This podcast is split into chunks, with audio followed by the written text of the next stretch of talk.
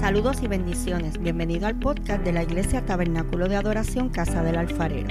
Soy la pastora Keili Otero y espero que puedas ser bendecido en este nuevo episodio con esta poderosa palabra de parte de Dios. Si es así, recuerda compartirla con un amigo. Dios te bendiga. Y hoy yo quiero hablarle acerca del reinicio. Sabes que cuando hablamos de tecnología, yo sé que aquí muchos, y hasta los más adultos también ya están envueltos. Ya esto es algo, mire, ya esto es algo cotidiano. Ya esto es algo que nosotros tenemos que irnos acostumbrando. Y cuando hablamos de tecnología, hablamos de enseres en la casa, de televisores, hablamos de teléfonos celulares, hablamos de computadora, de máquinas modernas. Yo que trabajo con muchas máquinas, Manolo que trabaja con máquinas. Hay algo en todas esas cosas que es común. Y es que en todas esas cosas y tecnologías, ¿sabe lo que pasa? Que se pueden reiniciar. Cuando la máquina me da problema en el trabajo, lo primero que yo hago es que le doy reset y la apago en la parte de atrás. Y vuelvo y la enciendo. Y yo sé que a cada uno de ustedes a veces le pasa. Ese televisor no cambia. Yo no sé, a lo mejor en ninguna de sus casas pasa, pero en la mía pasa. El televisor no quiere cambiar. Y muchas veces es que lo único que tenemos que hacer es apaga y vuelve y prende. Siga la línea del mensaje. Cuando hablamos de reiniciar, hablamos de volver a comenzar. Hablamos muchas veces de tener que cortar la energía y volver a conectarla de nuevo para que se haga el reinicio. ¿Y usted sabe lo que pasa? Comenzamos nuevamente. Hay un término que se conoce como hard reset. Esto lo conocen mucho los de Android. Porque los de Apple no le pasa eso. Lamentable. Pero a los teléfonos Android hay que darle el hard reset. Yo tengo compañeros de trabajo que vienen y me dicen, Raymond, y yo le digo, papá, mira, vete y cómprate uno nuevo, cómprate un iPhone. ¿Por qué? Porque tienes que darle al botón aquí, acá, para que aparezca el muñequito de Android muerto. ¿Usted lo ha visto? Aparece el muñequito de Android muerto. Y entonces ahí tú vuelves y lo reinicia. Y el teléfono se pone, ¿por qué es hard reset? Porque se pone como de fábrica. Eso es un reset que es de fábrica. Las fotos que habían ahí se perdieron. Todo lo que habías bajado se perdió. Ahora ese hard reset lo hace de fábrica. Pero usted sabe qué? Que nosotros en nuestro diario vivir y en nuestra vida no estamos exentos de los reinicios. Usted y yo también podemos hacer reinicio usted y yo también posiblemente hemos pasado por reinicio. Muchas personas, después de mucho tiempo, toman la decisión de reiniciar en los estudios. Por X o Y razón, dejaron los estudios ahí y 5, 10 años después, ¿qué hacen? Reinician nuevamente los estudios. De reiniciar una nueva carrera, la cual dejaron ahí stand-by, la dejaron ahí tranquila. Muchos después de haber tenido una mala experiencia en el amor, ¿usted sabe lo que pasa? Que vuelven y se dan la oportunidad de hacer un reinicio y vuelven a comenzar. O sea que el ser humano también, nuestra vida está llena de reinicio. Y nosotros todos los años vemos el año nuevo como uno de reinicio. Uno de tomar cosas que dejamos ahí durante todo el año y volvemos y decimos, bueno, vamos a comenzar ahora este año y vamos a reiniciar en esto que posiblemente se me quedó ahí. Y es una manera que nosotros utilizamos, usamos esta fecha como una de tomar decisiones importantes. Hoy es el año que voy a hacer esto. Y estas decisiones, muchas de ellas son trascendentales en nuestra vida. Muchas de ellas son importantes y otras son importantísimas. Muchas de esas decisiones pueden definir el rumbo que lleva nuestra vida. Y nosotros, como seres humanos, tomamos este tipo de fecha y este tipo de tiempo para hacer reinicios en nuestra vida. Pero tengo que decirte que también nuestra vida espiritual no está exenta de reinicio. También en nuestra vida espiritual podemos experimentar reinicios. Mírate esto. Muchas veces tendemos a estar abrumados, tendemos a estar cansados, ajetreados. Tendemos muchas veces a ver los problemas más grandes de lo que son. Vemos a Golías más grande. Mira, si Golías lo que mide son siete pies, no son diez. Tendemos a ver los problemas más grandes. Muchas veces vemos la bendición lejos. ¿Tú sabes qué? Cuando la realidad es que la bendición nos está tocando en el hombro. Eso pasa cuando estamos abrumados, cuando estamos ajetreados. Muchas veces somos incapaces de dar un paso. ¿Sabes por qué? Y la realidad es que ese paso lo estamos dando y es que estamos acurrucados con el Señor. Y el Señor es el que está dando por nosotros. Y muchas veces nuestra mente nos hace incapaces de ver este tipo de cosas. Nuestra mente a veces es incapaz de ver la bendición. Nuestra mente a veces es incapaz de ver que ya el gigante está vencido. Y muchas veces lo que necesitamos es que un reinicio.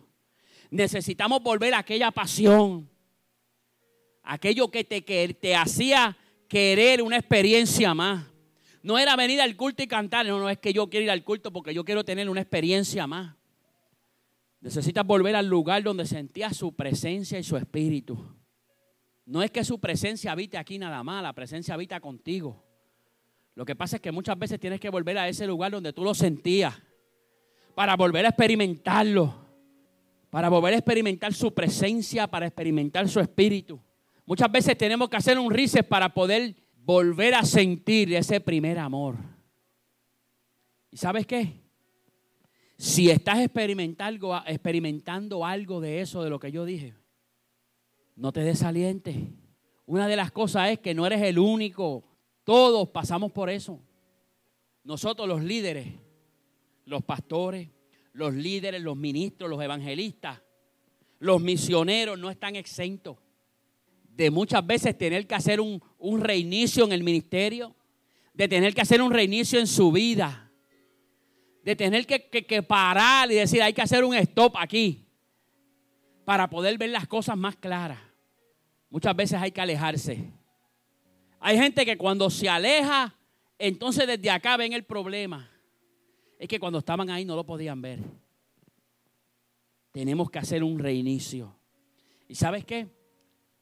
Lo más interesante de eso es que cuando vamos a las escrituras, podemos ver que hubo personajes que tuvieron que pasar por un reinicio que cambió totalmente el rumbo de sus vidas. O sea, esto que estamos hablando, wow, es que el pastor se lo inventó. no, mi hermano, ya tú verás, desde que comienzan las escrituras, hay reinicio. Y cuando comenzamos a leer en el libro de Éxodo, y quiero detenerme aquí, podemos ver la historia que usted la conoce, que es la historia de Moisés. Y yo quiero ser un poquito específico aquí porque hay algo bien interesante con Moisés. Y esta historia de Moisés comienza en Éxodo, pero viene desde, desde Génesis.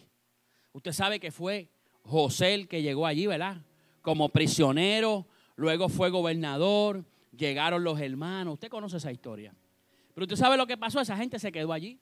Llegaron 70 personas y aquella descendencia comenzó a multiplicarse, comenzó a expandirse.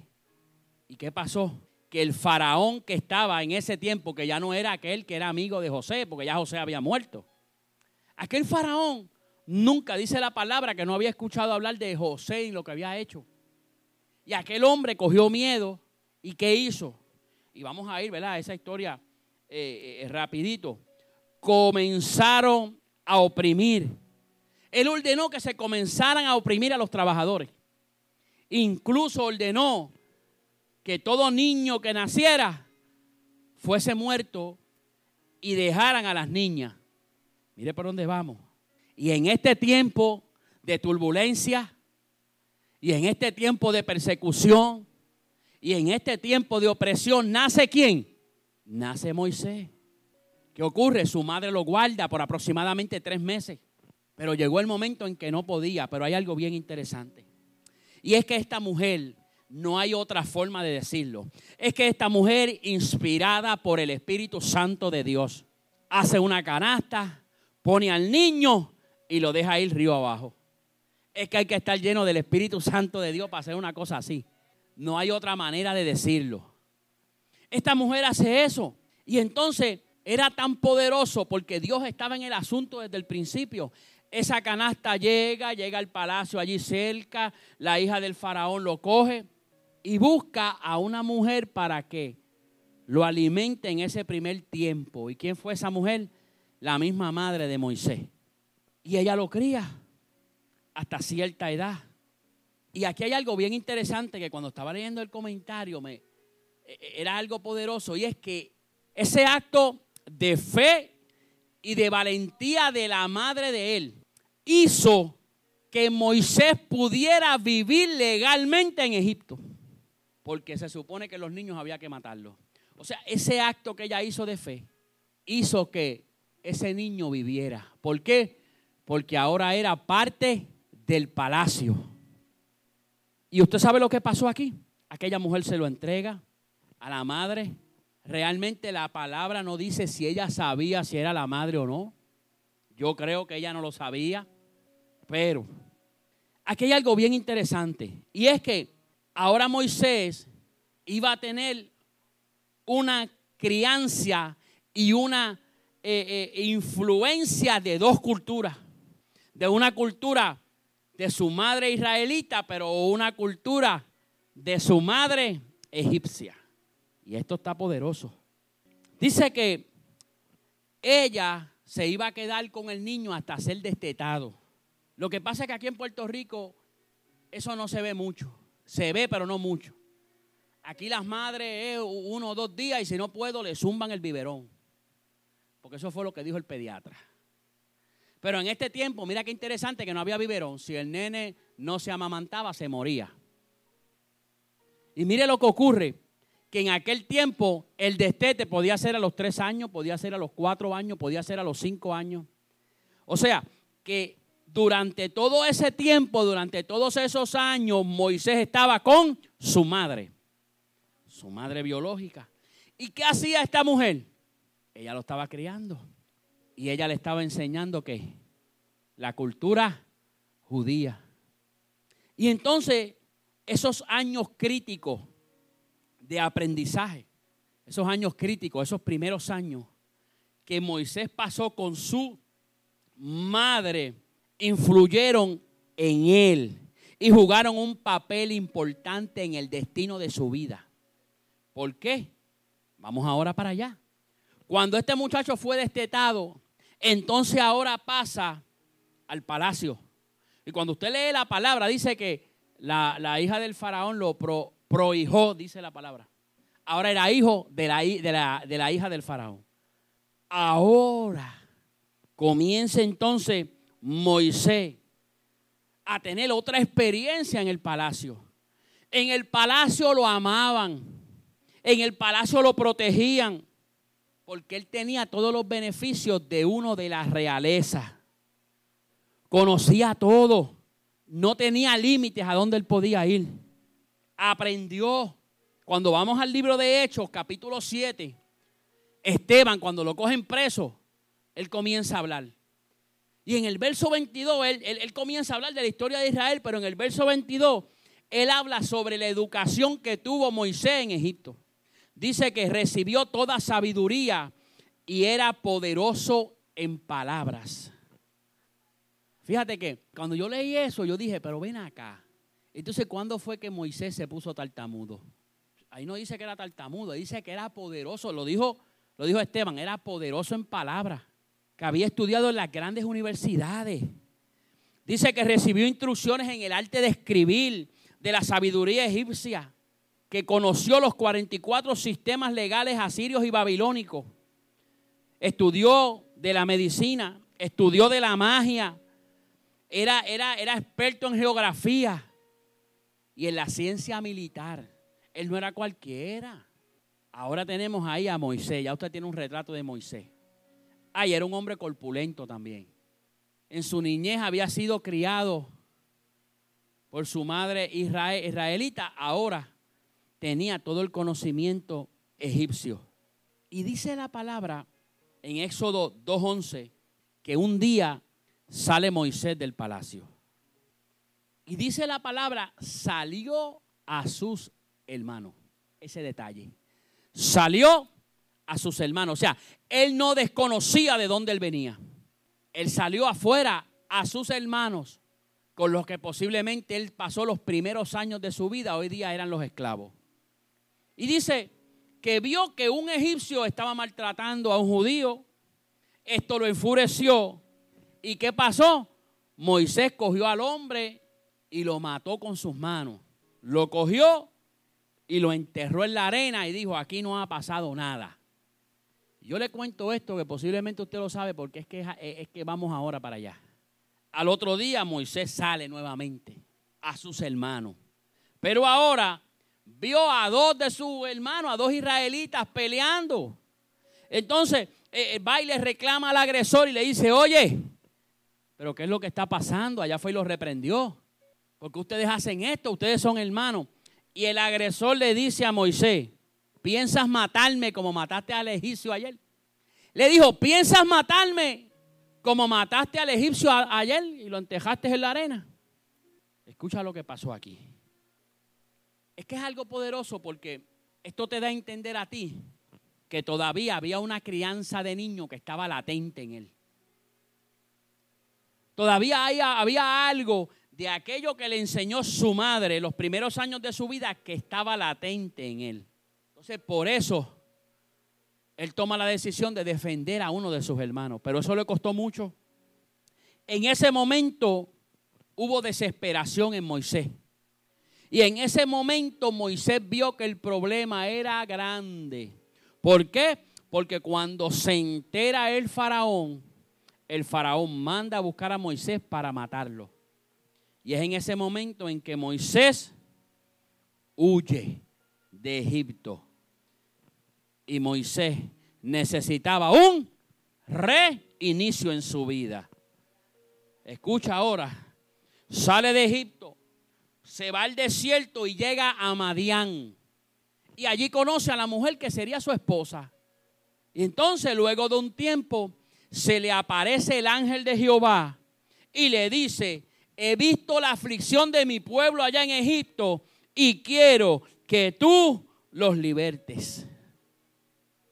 Subió y se encontró nada más y nada menos que con el ángel de Jehová. Y ahí, en ese momento, comienza un reinicio en la vida de Moisés. ¿Por qué? Porque el hombre que un tiempo atrás huyó porque se había convertido en un asesino, hoy es reivindicado por Dios y escogido para ser el libertador de su pueblo. Aquel que posiblemente había letreros en Egipto diciendo se busca y se ofrece recompensa, hoy estaba siendo reivindicado por el Rey de Reyes y Señor de Señores. ¿Qué ocurrió? Usted conoce la historia. Este muchacho, yo te voy a decir algo. Posiblemente uno dice, ay, qué nítido sería vivir en el palacio. No, no, yo me imagino posiblemente quizá el nivel quizás de, de, turbación que en un momento pudo haber tenido Moisés, porque él decía, bueno, yo, yo soy Egipto, egipcio o yo soy israelí. Eh, ¿De dónde yo soy? ¿Yo soy de acá, de los esclavos o yo soy de la realeza?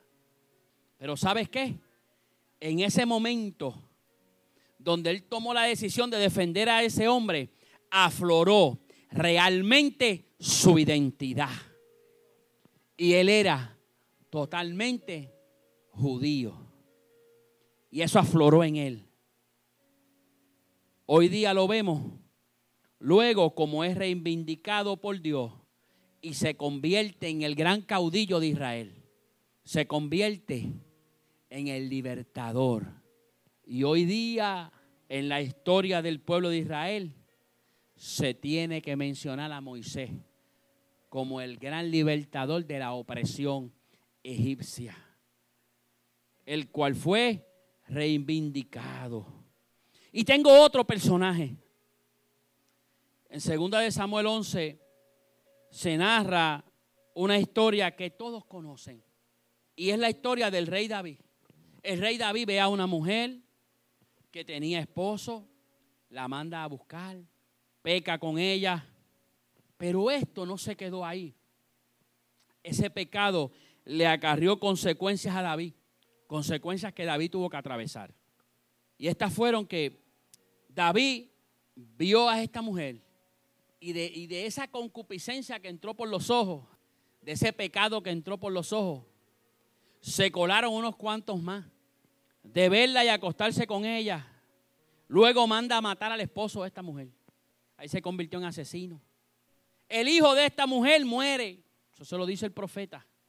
El ejército de Israel es masacrado en el campo de batalla. O sea, no tan solo ahora la vida del esposo de esta mujer, ahora tiene la vida de todo el ejército en las espaldas. Porque a causa del pecado perdieron la guerra. Dice que sobre 22 mil hombres fueron muertos. Luego de esto, su hijo Absalón se revela. Y entonces David tiene que huir, el hijo de arrebate el reino. ¿Sabe lo que pasó? David huyó, David corrió y en un punto necesitó un reinicio. Aquel que había adulterado, aquel que se había convertido en asesino, ahora necesitaba un reinicio. ¿Sabe lo interesante de esto? que los reinicios espirituales todos vienen de parte de Dios. Hay gente que quiere buscar reinicio, pero con otras personas. Y, y, te tengo que decir que eso no es así. ¿Sabes por qué? Porque es que la gente no perdona. Allá un pastor cometió adulterio y aunque el Señor le haya hecho un reinicio y esté predicando, la gente acá dice, Emily, dice, ¿te acuerdas del pastor aquel que? Porque de eso es lo que se acuerdan. ¿Te acuerdas de aquella que se fue con aquel?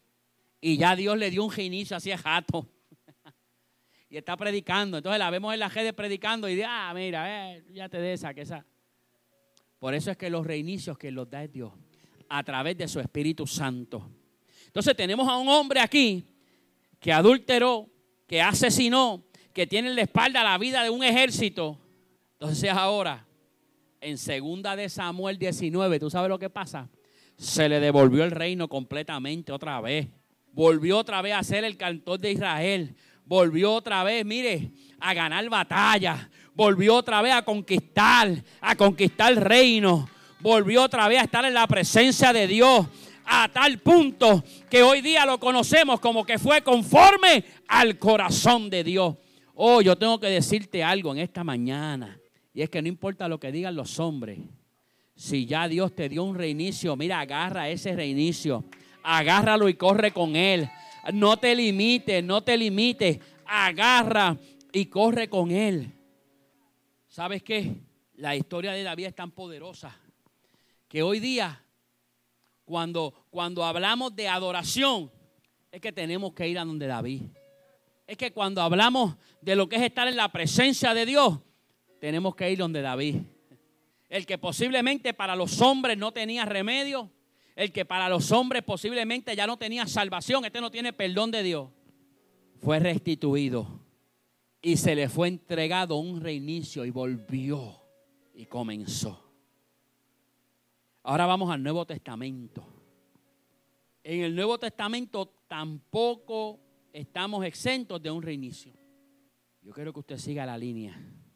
Cuando vamos al libro de Mateo, Jesús inicia su ministerio y es interesante poder ver que cuando Jesús comienza su ministerio lo comienza solo.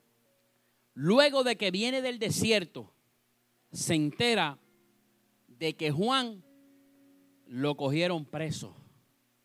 Entonces él cogió y se mudó a Capernaum. Capernaum es una ciudad que queda eh, en la costa. Entonces, dice que en el verso 17 del capítulo 4, cuando él llega a Capernaum, él comienza a predicar el evangelio del reino, diciendo, arrepentíos porque el reino de los cielos se ha acercado. Ya él había empezado a predicar pero todavía no tenía discípulos. Pero esto está poderoso. Y es que la extensión de su reino no dependería solamente de él. ¿Sabes por qué? Porque cuando usted va a las escrituras y durante todas las escrituras, siempre Dios ha llamado a hombres y a mujeres para representarle y comunicarle su mensaje. Siempre Dios escogía a alguien. Por eso tenemos a un Samuel. Por eso tenemos a un Elías. Por eso tenemos a, estos personajes bíblicos que eran escogidos por Dios para llevar su mensaje. Ahora en el Nuevo Testamento no era la excepción. Jesucristo necesitaba gente para llevar su mensaje. Él comenzó solo, pero ahora está en Capernaum. Y en Capernaum era una ciudad que dijimos que era marítima. Y va caminando por la playa. Y cuando llega al final allí, se encontró con dos hombres. Y estos dos hombres ustedes los conocen. ¿Verdad que sí? Eran pescadores. Uno se llamaba Simón Pedro y el otro se llamaba Andrés. Y ahora los llama. Le hace un acercamiento y les dice, ahora yo quiero que ustedes sean pescadores de hombres. Y comienza a reclutar gente para su ministerio. Ahora yo quiero decirte algo aquí. Posiblemente tú piensas y tú dices, Pedro y Andrés estaban blanditos ya. ¿Sabes lo que pasó con Pedro y Andrés? Es que Pedro y Andrés eran discípulos de Juan el Bautista primero. Ellos eran discípulos de Juan el Bautista, ya ellos estaban predicando a aquel que venía, que Juan no era digno de desatarle. Ya ellos habían escuchado, ya ellos sabían quién era Jesús. Por eso es que cuando vamos a, a Juan 1 del 35 al 42, podemos leer que estos hombres eran discípulos de Juan. Ahora, ¿qué pasó? ¿Jesús se los robó a Juan? ¿Jesús se los robó? No, Juan estaba preso. ¿Qué hicieron los discípulos? Es que, no me quiero adelantar, espérate. ¿Tú sabes lo que ellos hicieron cuando cogieron preso a Juan? ¿A dónde se fueron? A pescar. A pescar, lo voy a dejar ahí. Jesús sabía que había talento en esos dos hombres.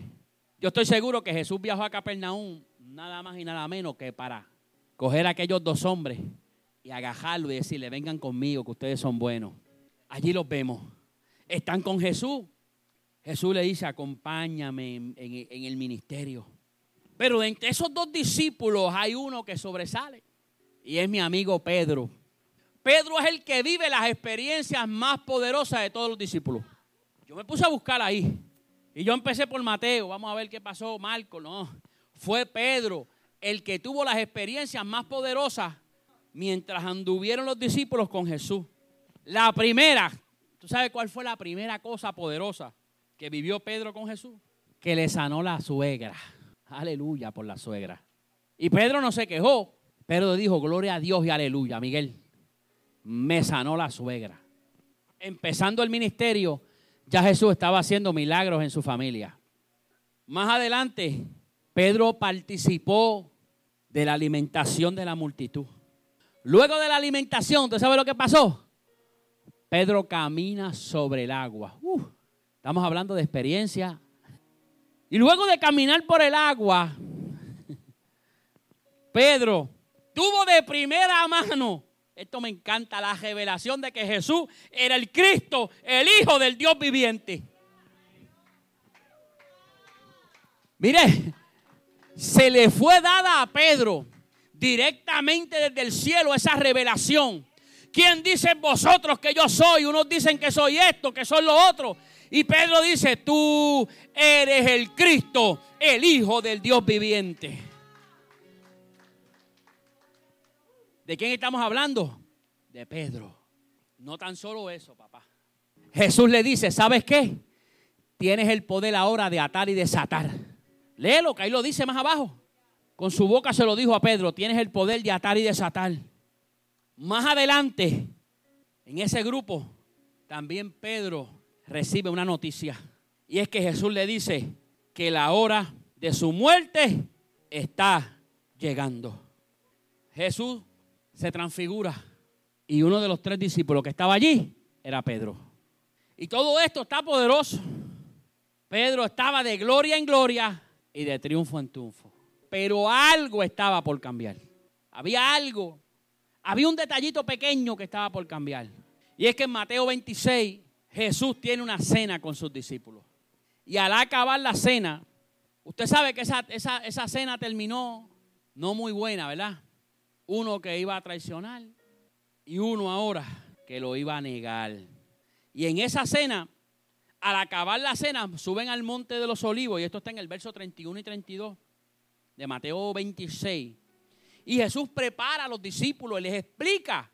Fíjate, fíjate que Él le explica lo que va a ocurrir. Y lo más interesante es que Él le dice, ¿sabes qué? Me van a herir, me van a hacer esto y me van a hacer lo otro, pero voy a resucitar. Eso es lo interesante. Que Él le dice lo que le va a pasar, pero a los discípulos se le olvidó eso. Y entonces, ahora, ¿es quién? Es Pedro. El que le dice, ah, Jesús. Yo me lo imagino que Él se le tiró encima, lo agajó por la batola le dijo, ¿sabes qué? Aunque los otros se escandalicen, yo no me voy a escandalizar. Aunque los otros te nieguen, yo no te voy a negar. Ese fue Pedro, porque yo he estado contigo, porque es que yo te quiero, porque es que yo he visto que tú todo lo que tú hiciste.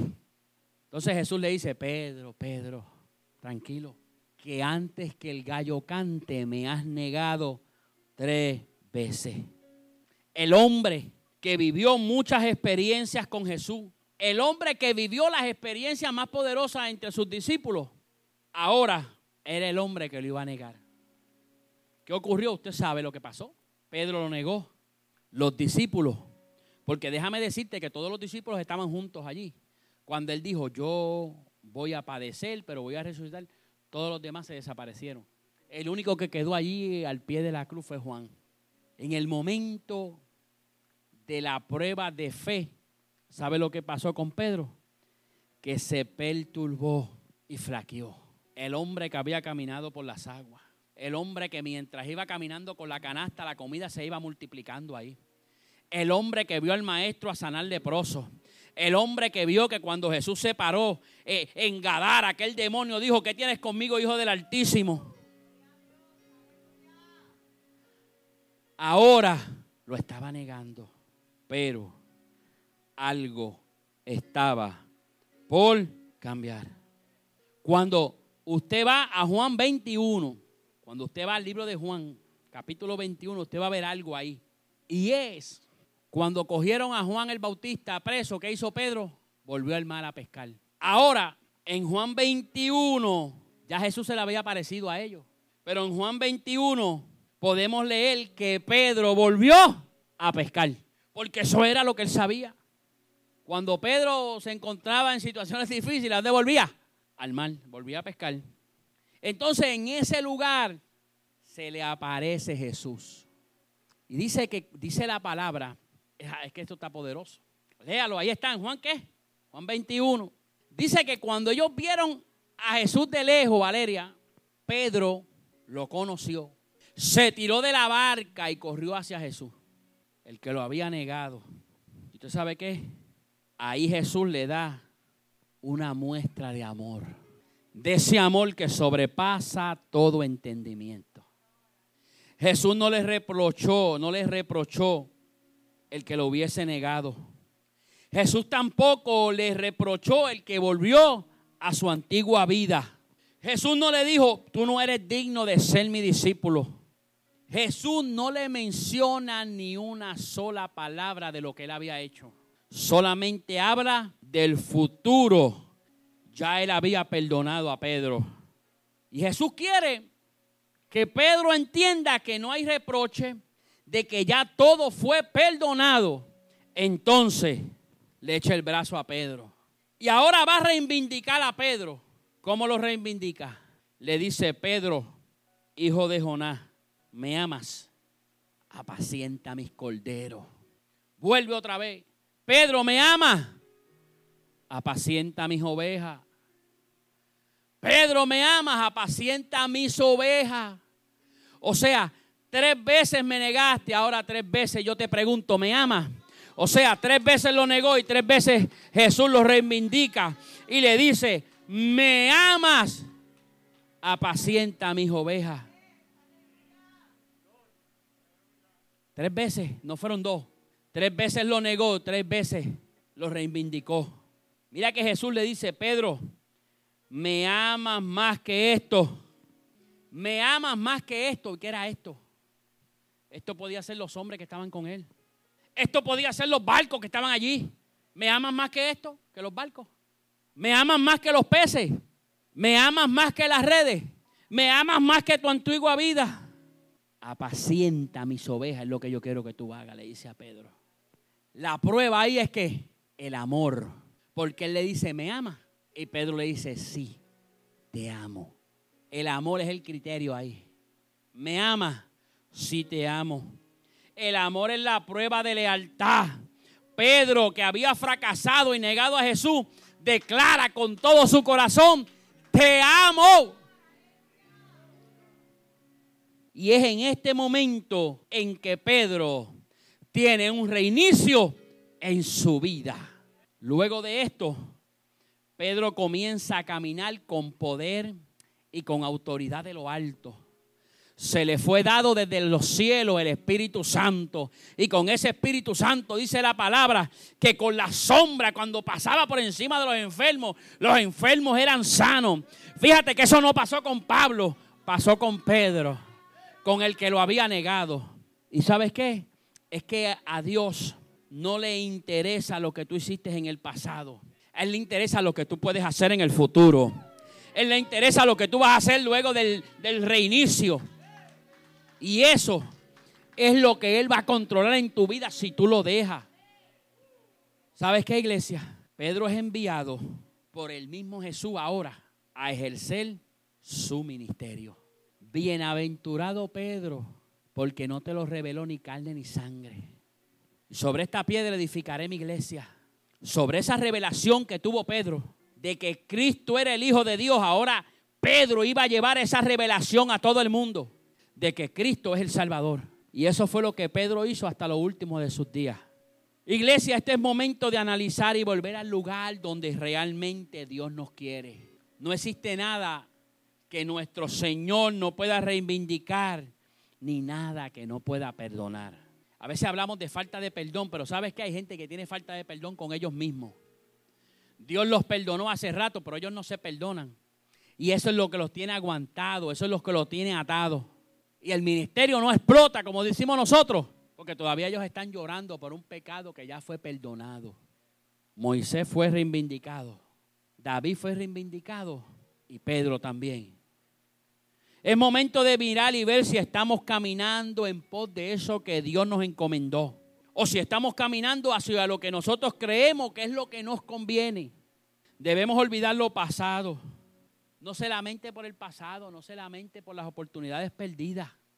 Hoy tenemos la oportunidad de comenzar de nuevo, de hacer un reinicio, de hacer borrón y cuenta nueva. Olvidarnos de lo que pasó el año que pasado, que yo no pude hacer. Ay, el año pasado yo no pude terminar el ministerio. Ay, el año pasado yo iba a hacer esto y no lo hice. Mire, ¿sabes qué? Vamos a reiniciar hoy. Olvídese de lo que pasó. Moisés tuvo la oportunidad de ser grande aún después de ser un asesino. David tuvo la oportunidad de ser rey nuevamente después de ese tropezón que tuvo en su vida. Y Pedro se levantó de entre la ceniza de la vergüenza y la carga de conciencia para ser enviado por el mismo al cual negó a ser emisario del reino de los cielos. Todos tuvieron la oportunidad. ¿Y sabes qué? Hoy es hora de hacer un inicio y volver a caminar como Dios nos quiere caminando y donde Dios nos quiere caminando. Póngase en pie en esta hora. Bendiciones. Si este episodio ha sido de bendición para ti, compártelo para que otros puedan ser edificados. Te invito a que nos busquen en Facebook como Tabernáculo de Adoración Casa del Alfarero y te suscribas a nuestros podcasts en las diferentes plataformas. Y así no te perderás ninguno de nuestros episodios. Dios te bendiga.